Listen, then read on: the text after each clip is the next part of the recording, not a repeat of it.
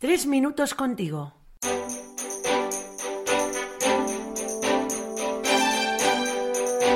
Muy buenas, soy Luis, seminarista.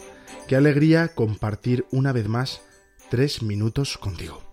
En este caso acogemos a Lucas Bars, graduado en ADE, muy buen amigo y seminarista. Bienvenido. Muchas gracias por la invitación. Celebramos la Navidad, por fin estos días nace Dios, hecho niño. Y sin embargo, nadie lo acogía en Belén, ni a él, ni a María, ni a José. Hoy queremos acogerlo en nuestro corazón y acoger a todos, vengan de donde vengan. Es por eso que hablamos de hospitalidad. ¿Qué es la hospitalidad, Lucas? Bueno, he estado leyendo sobre ello en la RAE y te digo resumidamente porque es mucho texto. ¿eh? es la virtud de acoger, recibir y asistir a todo tipo de peregrino. Ya los primeros hombres eh, de nuestra civilización, en Mesopotamia, 20 siglos antes de Cristo. ¿Cuánto? ¿20? Sí, sí, sí. Tenían clara ya esta ley del desierto.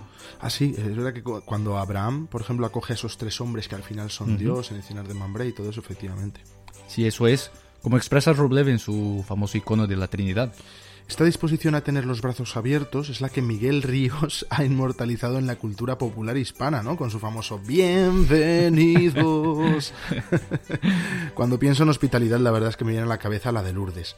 Allí se recibe a muchísimas personas con necesidad constantemente, menuda labor.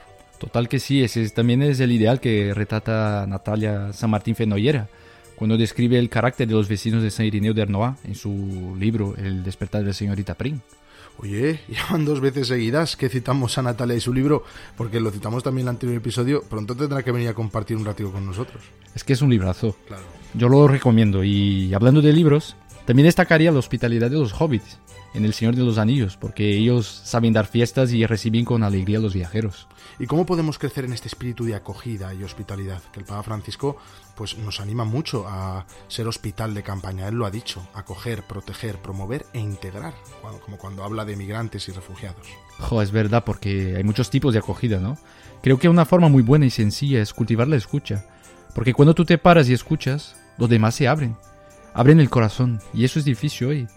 Creo que eso es muy bueno. Es verdad que hoy es más difícil, quizá que en otros tiempos. Yo también eh, creo que, de hecho, antes que una disposición es un don de arriba, ¿no?